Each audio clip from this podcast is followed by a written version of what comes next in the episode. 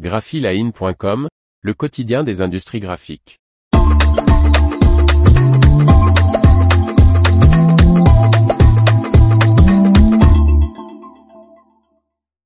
Des flyers au cœur d'une vente aux enchères. Par Martine Lauré. Les flyers donnés en guise d'invitation pour les premières raves parties françaises sont devenus objets de collection. Le 4 février dernier, une vente aux enchères particulières dédiée aux origines des raves en France était organisée par la maison de vente Boischaud, à Paris.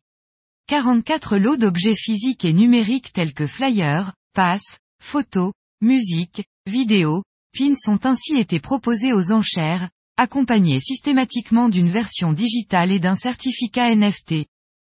Les raves, ces fêtes ainsi nommées par les médias de l'époque, parfois interdites, souvent décriées, toujours accompagnés de musique électronique acid house, sont arrivés en France à la fin des années 80. Ces soirées, un peu bricolées à leur début, prennent vite de l'ampleur. C'est après la célèbre rave du fort de Champigny à l'automne 1990, organisée par Manu Casana, qu'apparaissent les flyers servant d'invitation. Essentiels et même vitaux pour l'organisation tenue secrète pour échapper à la police, ils étaient distribués à des endroits stratégiques à la dernière minute. Créés par les organisateurs, ces flyers indiquaient le lieu, la date, le nom du disque jockey. Texte en franglais, mention spéciale PAF, participation aux frais, pour éviter d'éventuelles taxes, mise en page transgressive, visuels décalés et graphismes souvent surprenants font de ces flyers des collectibles recherchés.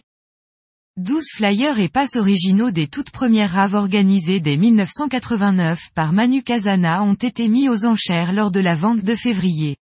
Autre flyer mis aux enchères, celui très rare du groupe The Jam en 1987 qui avait été créé pour une rave londonienne.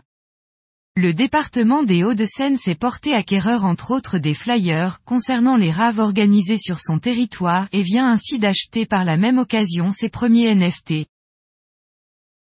L'information vous a plu? N'oubliez pas de laisser 5 étoiles sur votre logiciel de podcast.